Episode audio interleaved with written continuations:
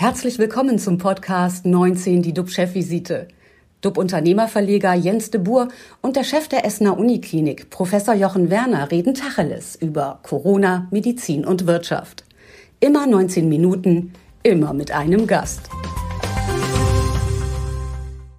Und unser Talkgast heute ist auch aus Essen oder sitzt in Essen. Es ist Professor Ulf Dittmar. Er ist Chefvirologe an der Uniklinik Essen. Herzlich willkommen.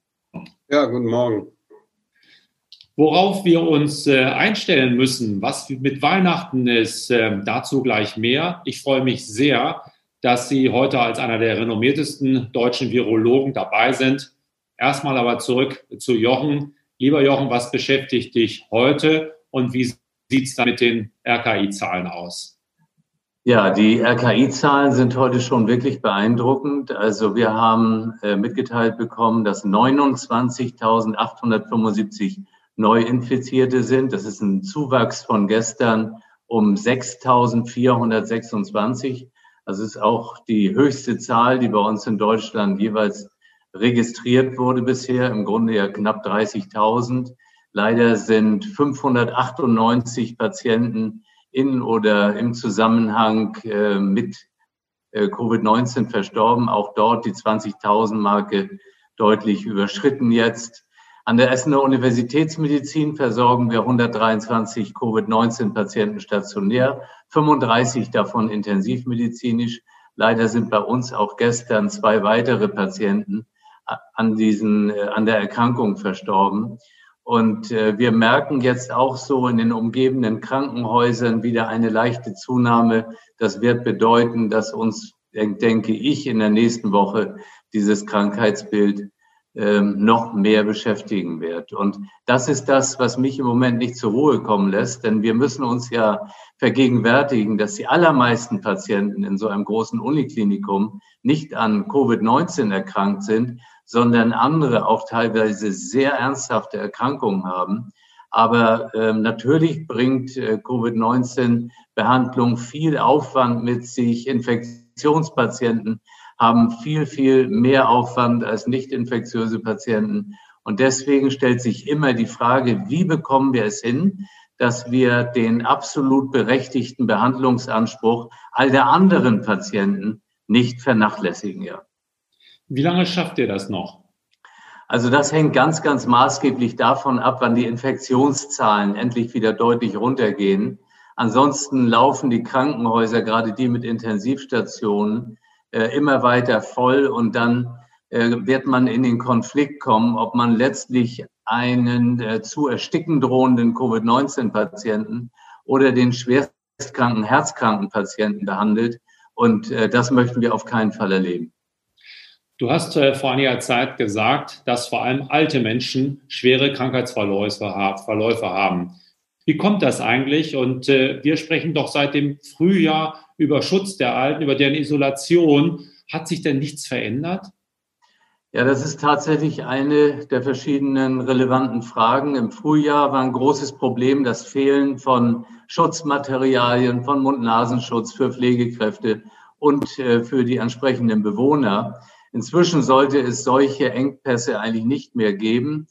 Äh, und der Infektionsschutz sollte ja äh, inzwischen deutlich gebessert sein.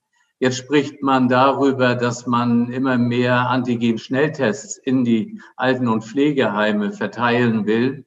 Ähm, teilweise sind diese allerdings noch nicht ausgeliefert. Und gestern kommt die Meldung des Robert Koch Instituts, wonach es im Vergleich zum Frühjahr etwa doppelt so viele Ausbrüche in Alters- und Pflegeheimen gibt. Und das muss ich sagen, ist natürlich schon deutlich ernüchternd. Und es zeigt, dass die bisherigen Maßnahmen eben genau dort nicht gereicht haben. Einen anderen Weg gegangen ist ja Boris Palmer, der Oberbürgermeister von Tübingen, ähm, wo intensive Maßnahmen zum Schutz der Alten eingesetzt wurden. Natürlich ist das nur eine Stadt und natürlich ist es viel, viel schwieriger, sowas in einer gesamten Region oder in einem Bundesland umzusetzen. Aber trotzdem, dort sind Erfolge erzielt worden. Es heißt, ähm, also da, man, man kann klar das noch besser machen. Bevor wir jetzt aber weiter über Infektionen sprechen und zu unserem Gast, Professor Ulf Dittmer, kommen. Und ich freue mich riesig, dass Herr Dittmer dabei ist. Da möchte ich noch einmal zu dir wieder äh, das Wort übergeben. Lieber Jens, die Branchen Gastronomie und Reisen, das äh, haben wir alle mitbekommen, die leiden fürchterlich unter Corona. Mir stellt sich die Frage, ähm, wo es noch weitere Einbrüche in der Wirtschaft gibt. Tja, hart trifft es vor allem die Industrie der sogenannten Luxusgüter, zum Beispiel hochwertige Kleidung, Schuhe, Lederwaren, Parfum und Schmuck. Das Marktvolumen schrumpft auf das Niveau von 2014 gerade zurück. Und das hat eine Studie der Unternehmensberatung Bain Company mit dem äh, italienischen Luxusgüterverband ergeben. Auch die Superreichen halten ihr Geld gerade zusammen. Kunst, Yachten, Privatflieger, Edelautos, alles zurzeit Ladenhüter, da geht nichts. Und wenn der Lockdown jetzt noch vor Weihnachten kommt, wird noch viel weniger gehen. Hier sind die Umsätze jetzt schon um ein Fünftel zurückgegangen. Es geht jetzt auch um Existenzen mal wieder. Meine Frage ist, ähm, wie die Prognosen da sind. Äh, Gibt es da irgendwie Berechnungen, wie schnell sich sowas erholen könnte? Also die Verantwortlichen der Studie prophezeien eine nur langsame Erholung für die Luxusgüterindustrie. Sie gehen davon aus, dass sich die Umsätze der Branche frühestens Ende 2022 erholen. Alles hängt natürlich davon ab, wie wir jetzt durch die Pandemie kommen. Und damit sind wir natürlich bei unserem heutigen Gast, Professor Ulf Dittmar. Herr Professor Dittmar, Sie kooperieren seit vielen Jahren mit der Universität in Wuhan, äh, dem eigentlichen Ausbruchsort der Pandemie und kennen die dortigen Wissenschaftler. Warum ist der Verlauf in China und Europa so unterschiedlich? Sind es nur die schärferen Kontrollen und Maßnahmen? Ja, das äh, muss man ganz klar so sagen, dass die Maßnahmen, die da angewendet worden sind in äh, Wuhan und auch in anderen chinesischen Städten natürlich andere waren, als äh, wir die hier in, ähm, in der westlichen Welt anwenden können. Ähm, in Wuhan durften die Menschen über Wochen ihre Wohnung nicht verlassen, gar nicht. Ähm, die sind versorgt worden von außen. Ähm, und äh, wir kennen äh, Kollegen zum Beispiel, die haben einen Hund, nur mal so als Beispiel, ja, die mussten ihrem Hund beibringen, im Badezimmer das Geschäft zu verrichten, weil sie durften wirklich nicht vor die Tür treten. Ähm, auch Krankenhauspersonal zum Beispiel durfte ähm, nach der Behandlung der Patienten nicht nach Hause. Die sind alle in den leeren Hotels untergebracht worden. Ähm, also ganz andere Maßnahmen nochmal, als wir das hier im Lockdown gehabt haben. Äh, das hat dazu geführt, dass das Virus quasi fast ganz verschwunden ist. Ähm, dann im Frühjahr oder im späten Frühjahr in, in Wuhan. Und ähm, dann hat es einen Massentest gegeben. Alle elf Millionen ähm, Einwohner von Wuhan sind getestet worden. Ähm, da gab es auch keine Möglichkeit, das jetzt abzulehnen. Das war ein Zwangstest. Ähm, und da sind dann die letzten positiven sozusagen rausgefischt worden. Und mit dieser Strategie ist das Virus quasi ähm, komplett eliminiert worden. Es gibt nur noch ganz wenige Einzelfälle in China. Ähm, aber es gibt auch noch sehr harte Maßnahmen in China selber weiterhin. Wenn man von einer Stadt in die andere reist in China, muss man 14 Tage in dieser anderen Stadt in Quarantäne gehen. Mhm. Äh, alle Hotels sind leer, die werden als Hotel, äh, als Quarantänestation benutzt und selbst im eigenen Land gibt es noch ganz strikte Quarantäneregeln. Wenn Sie das jetzt heute so betrachten, wo wir stehen, wo China steht, hätten wir mehr von den Chinesen lernen sollen? Ja gut, ich glaube, dass man das in einer freiheitlich westlichen äh, Gesellschaft gar nicht so durchführen kann, wie es in China durchgeführt worden ist. Ähm, sicherlich, äh, was ich eben nicht genannt habe, sind die Kontaktverfolgungen. Ähm, äh, es gab riesige Teams in China, äh, in Wuhan alleine waren damit ähm, fast äh, 5000 Menschen beschäftigt mit der Kontaktverfolgung. Ähm, Datenschutz wird dann natürlich auch nicht groß geschrieben. Ähm, das äh, waren sehr strikte Maßnahmen. Ich glaube, diese Maßnahmen kann man einfach ohne eine unglaubliche Einschränkung unserer Rechte äh, in der westlichen Welt so nicht durchführen. Das ist, ist halt ein schwieriges Problem. Ähm, wir sehen aber auch, dass andere Länder, die demokratisch sind, wie zum Beispiel Südkorea und ähm, Japan, das Problem besser im Griff haben als ähm, im Moment Europa und die USA und äh, lateinamerikanische Länder. Ähm, und da spielt so ein bisschen eine Rolle, dass äh, in der asiatischen Bevölkerung stark verwurzelt ist, an die Gemeinschaft zu denken. Ähm, in so einer Situation stellt man automatisch die ähm, individuellen Bedürfnisse in den Hintergrund und befolgt Maßnahmen sehr strikt, wenn sie dem Gemeinschaftswohl dienen. Das wird bei uns immer wieder von einzelnen Personen in Frage gestellt. Und das ist in einer Pandemie einfach ein Problem, das muss man so sagen. Bleiben wir noch einen Moment in China. Äh, was weiß man heute, wie die erste Übertragung auf den Menschen passierte und beunruhigt Sie die Beobachtung der Virusübertragung von dänischen Nerzen auf den Menschen? Ja, wir wissen das ja leider immer noch nicht äh, genau, wie dieses Virus letztendlich von äh, sicherlich einem Tierreservoir auf den Menschen übertragen worden ist und ob das überhaupt in Wuhan stattgefunden hat ähm, oder vielleicht in einer anderen chinesischen Stadt, weil ähm, die höchste Wahrscheinlichkeit sind eben Fledermäuse, sogenannte Hufnasenfledermäuse, ähm, die das Virus tragen, ein sehr ähnliches Virus, äh, die kommen aber in Wuhan gar nicht vor. Äh, die gibt es erst 1000 Kilometer entfernt von Wuhan. Ähm, und die Wahrscheinlichkeit ist relativ hoch, dass die Übertragung woanders stattgefunden hat und dann aber in Wuhan sozusagen der erste Hotspot aufgetreten ist, ähm, wo sich dann viele Menschen auf diesem Markt untereinander infiziert haben. Eventuell spielt auch Norditalien da eine Rolle. Ähm, möglicherweise ist auch das Virus äh, relativ schnell aus einer anderen chinesischen Stadt nach Norditalien übertragen worden. Ähm, das äh, sind alles sehr frühe Ereignisse gewesen. Also wir gehen davon fest davon aus, dass die Übertragung von einem Tierreservoir auf den Menschen stattgefunden hat, entweder von den Fledermäusen direkt oder vielleicht über Gürteltiere mhm. ähm, als Zwischenwirt, ähm, weil es da auch bestimmte Sequenzen gibt, die ähm, da passen könnten.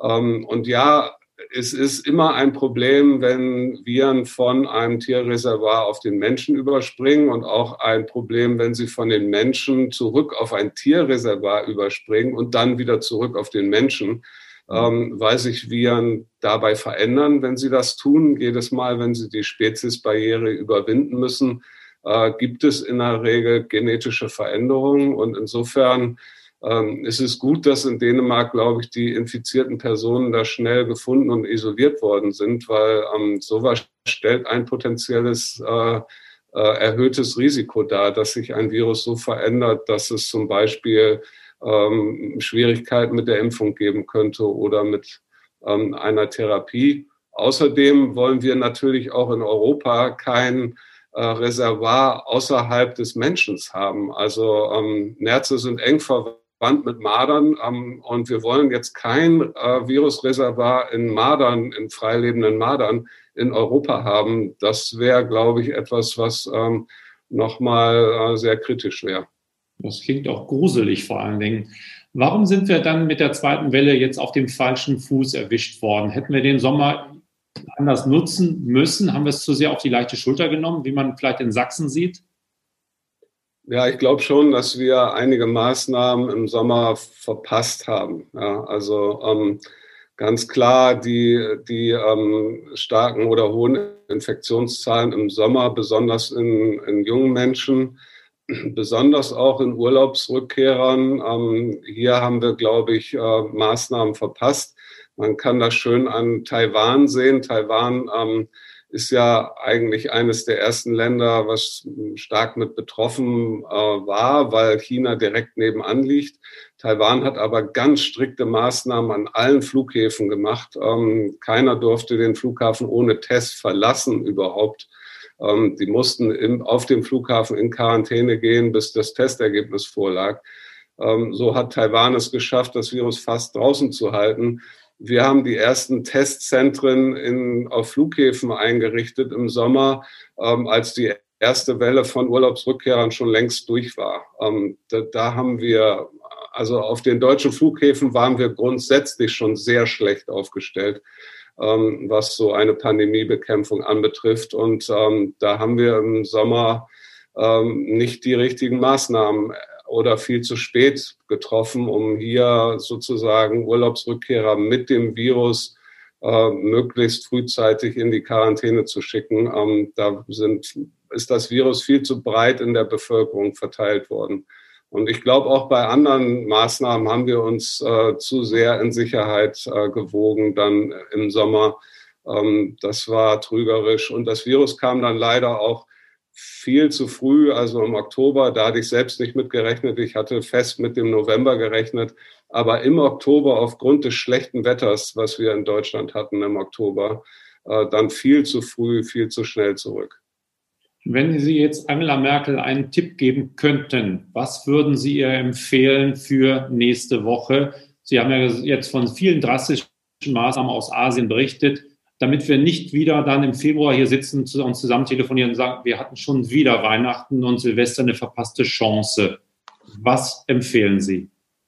Ja, wir haben ja jetzt einen Lockdown Light und wir sehen, dass ähm, er nicht ausreichend funktioniert. Ähm, wir haben eine Zeit lang damit die Zahlen stabil gehalten, ähm, aber jetzt gehen sie sogar wieder hoch. Ähm, und ich glaube, das zentrale Problem ist, dass wir uns äh, bisher wenig darum kümmern und das diskutiert haben, äh, was sind die Kontakte, die wir jetzt noch haben, ohne dass ein Mund-Nasenschutz getragen werden kann. Und zwar von allen, die sich in einem bestimmten Raum aufhalten. Ähm, das wird relativ wenig diskutiert, weil jetzt für den verschärften Lockdown wird zum Beispiel ja, diskutiert, alle Geschäfte zuzumachen.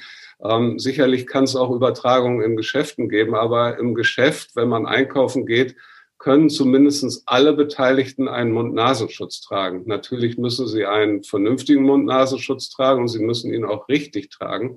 Mhm. Ähm, aber wo viel zu wenig drüber geredet wird, sind Infektketten, die zum Beispiel bei der Arbeit auftreten. Ähm, und da stehen immer die Pausen im Vordergrund. Und die Pausen, in denen man isst und trinkt und in denen man den Mund-Nasenschutz im äh, Beisein von anderen Menschen abnimmt. Ähm, und auch hier in der Stadt äh, haben wir ganz viele Infektketten, die bei einem Arbeitgeber entstanden sind. Ähm, und ich glaube, wir brauchen äh, deutlich mehr Homeoffice. Ähm, das haben wir auch im Frühjahr gehabt und das bräuchten wir jetzt deutlich mehr wieder. Und wir müssen versuchen, uns auf diese äh, Begebenheiten zu konzentrieren, wo nicht alle Beteiligten in einem Raum den Mund-Nasenschutz tragen können. Da herrscht das größte Risiko für eine Ansteckung. Und das sind natürlich private Feiern, aber das sind auch die Pausensituationen bei Arbeitgebern oder wenn man ähm, im Zug fährt und sonst immer den Mund-Nasenschutz aufhat, aber ihn dann abnimmt, weil man im Zug, wenn man eine Stunde unterwegs ist, unbedingt äh, was essen oder trinken muss. Mhm. Ähm, das sind tatsächlich gefährliche Situationen. Wie lange befürworten Sie den harten Lockdown? Wie lange sollte er sein? Ja, wir, wir brauchen letztendlich Maßnahmen, sodass wir aus dem ähm, aus der Zahlen von Neuinfektionen ähm, das hinkriegen, was wir im Frühjahr hingekriegt haben, nämlich ein exponentieller Abfall der Neuinfektionszahlen. Das haben wir ja jetzt nie erreicht. Wir haben nur eine Stagnation hingekriegt. Die Zahlen sind im November exponentiell gewachsen, ähm, die Neuinfektionen. Und wir sehen, dass wir auf die Neuinfektionen gucken müssen, weil alle anderen Zahlen hängen direkt an den Neuinfektionen. Ja, irgendwie zu sagen, wir können auch Neuinfektionen äh, X äh, ertragen, das ist kein Problem, das ist eben nicht wahr. Ähm, wir müssen uns an den Neuinfektionen orientieren, weil alle anderen ähm, Krankenhauszahlen folgen daraus. Ähm, und wir brauchen letztendlich Maßnahmen, die eine exponentielle Abnahme der Neuinfektionszahlen ermöglichen. Ähm, das hatten wir im Frühjahr. Ähm, die Kurve ist genauso schnell runtergegangen dann, wie sie raufgegangen ist vorher. Und genau diese Abnahme brauchen wir mit den Maßnahmen. Die Zahl 50 ist für Sie auch eine relevante Zahl. Die Zahl 50 stammt ja sozusagen von den Gesundheitsämtern. Und ähm, ich bin hier in Essen im engen Austausch mit dem Gesundheitsamt und ich kann bestätigen, dass es äh, über der Zahl 50 für die Gesundheitsämter unglaublich schwer wird, die Kontakte nachzuverfolgen. Ähm, das ist tatsächlich ähm, jetzt irgendwie wirkt wie eine willkürlich angenommene Zahl, ist sie sicherlich auch ein bisschen, aber es ist tatsächlich genau die Zahl, ab der die Gesundheitsämter an die Grenzen ihrer Möglichkeiten kommen und Infektionsketten nicht mehr nachvollziehen können und dann natürlich auch nicht mit Quarantänemaßnahmen gegenwirken können. Ähm, Entscheidungen dauern dann viel zu lang. Die ähm, Personen, die betroffen sind, kriegen erst Tage später die Aufforderung, sich in Quarantäne zu begeben und haben das Virus schon ähm, munter verteilt über zwei Tage. Ähm, die Maßnahmen funktionieren ab einer Zahl über 50 einfach nicht mehr richtig. Und wie sieht es mit den Schulen aus? Sollen sie geschlossen werden? Sind das Infektionsherde? Wie ist da der aktuelle Stand der Forschung? Also nach allen Studien, die wir kennen, ähm, die Kitas und Schulen betreffen, wissen wir, dass Schulen äh, zum Glück bei diesem Virus äh, keine großen Infektionsherde sind. Ähm, das äh, muss ich ein bisschen einschränken. Je älter die Schüler sind, desto mehr ändert sich das Bild. Ja. Ähm, also Personen oder Jugendliche, die in der Pubertät sind oder schon äh, in der Pubertät waren, unterscheiden sich in der Infektionszahl eigentlich kaum von Erwachsenen noch. Ähm, aber jüngere Kinder sind zum Glück seltener infiziert, äh, geben das Virus in der Regel nicht weiter. Ja, die Kinder sind meistens von ihren Eltern infiziert und nicht umgekehrt. Ähm, und Bildung ist natürlich ein hohes Gut. Und ähm, wir haben in der ersten Phase gesehen, wie schwierig das ist, äh, eben alle Schulen und Betreuungseinrichtungen zuzumachen. Wir haben bei dieser Infektion die gute Möglichkeit, anders als bei anderen Infektionen, bei Influenza ist das völlig anders. Da sind junge Kinder sehr häufig betroffen und geben das Virus sehr effizient weiter. Das ist anders. Also brauchen wir zumindest eine gute Strategie mit den Schulen, um Bildung weiter aufrechtzuerhalten ähm, und trotzdem möglichst äh, die Infektion so weit einzuschränken, wie es möglich ist. Wir müssen, glaube ich, auch konsequent überall, wo das geht, in Schulen Mund-Nasenschutz tragen. Das geht natürlich mit ganz kleinen Kindern nicht. Jochen hat eine Frage. Genau, eine kurze Frage, Herr Dittmer. Das Thema ist ja, das gerade aufkommt bei den Impfungen. Man weiß nicht ganz genau, ähm, helfen die Impfungen nur dabei, die Krankheit quasi zu verhindern oder zu äh, schwächen, abzuschwächen oder eben die Verbreitung ähm, dieses Virus. Und da ist die Frage, weil ich glaube, das ist auch wichtig für alle einmal zu verstehen, wo wäre dann, was die Verbreitung betrifft, äh, der Unterschied zur Grippeimpfung? Ja, wie, gesagt, das stimmt. Wir, wir wissen das eben nicht. Äh, in diesen klinischen Phase drei Studien, die es bisher gegeben hat, ähm, ist das nicht analysiert worden, beziehungsweise die Personen, die geimpft waren, die den Impfstoff gekriegt haben und infiziert waren, das waren ja nur ganz wenige. Ja, also in beiden Studien, äh, großen Studien unter zehn. Ähm, und ob die jetzt noch das Virus weitergeben können, ja oder nein, ähm, das, das wissen wir nicht. Ähm, insofern ist das noch schwierig zu beantworten. Wir gehen davon aus, dass so ein Impfstoff natürlich irgendwie das Immunsystem so, so stärkt, dass ähm, das Virus sich schwächer nur noch vermehren kann, wenn es sich überhaupt vermehren kann. Ähm, wir unterscheiden da zwei sozusagen Stadien. Das ist einmal die sterile Immunität. Das bedeutet, ein Impfstoff induziert so eine gute Immunantwort, dass das, wenn das Virus kommt, sich überhaupt nicht vermehren kann. Es kommt zu keiner Infektion. Ja. Dann kann das Virus auch nicht weitergegeben werden. Und das ist das Beste, was ein Impfstoff induzieren kann. Und das andere ist eben eine Immunität, die sich nur auf die Krankheit bezieht, ähm, dann könnte auch trotzdem eine Infektion stattfinden und das Virus weitergegeben werden. Ähm, wir hoffen, dass das nicht der Fall ist. Das müssen wir jetzt aber äh, eben genau abwarten, wenn die ersten Personen geimpft werden. Ich glaube, da brauchen wir eine viel größere Zahl an Personen, um das letztendlich aussagen zu können. und ja, die Parallelität zum äh, zur Influenza, da ist natürlich ist es auch so, dass bei Influenza hauptsächlich die Risikogruppen geimpft werden, ähm, weil wir eben die Übertragung des Virus auf alte und vorerkrankte Menschen verhindern wollen, um da die schwere Erkrankung zu verhindern. Ja. Das ist jetzt erstmal die ähnliche Strategie bei dem äh, SARS-CoV-2-Impfstoffen. Leider ist unsere Zeit abgelaufen. Wir haben massiv äh, überzogen, aber das musste, glaube ich, heute sein. Das war so spannend und so interessant, was Sie erzählt haben. Vielleicht noch einen Ausblick auf Weihnachten. Äh, durch die Virologenbrille sollten wir Weihnachten ausfallen lassen, auch wenn es noch so schwer fällt? Ja, also ganz ausfallen lassen äh, brauchen wir das ja nicht, aber wir, wir können Weihnachten nicht feiern, wie wir das äh, sonst gewohnt sind. Und auch Silvester nicht, gerade Silvester nicht. Ja, also ähm, Silvester sollten wir tatsächlich mal einfach ausfallen lassen, keine Party, Ende aus. Ähm, und Weihnachten müssen wir halt im engsten Familienkreis verbringen, äh, mit den Leuten, mit denen wir uns sonst sowieso eben auch treffen. Die sind jetzt auch zu Weihnachten keine größere Gefahr. Ähm, aber wir sollten versuchen, ähm, so wenig Kontakte wie möglich zu haben. Ähm, natürlich geht es auch dann um Großeltern, verstehe ich ja vollkommen. Ähm, da sollte man zumindestens, wenn man ähm, einen Besuch im kleinen Kreis plant, ähm, sollte man versuchen, mit FFP2-Masken, ähm, also wirklich hochwirksamen Mund-Nasenschutz, ähm, die Infektionsgefahr so gering wie irgendwie möglich zu halten. Vielen Dank, Herr Professor Ulf Dittmar.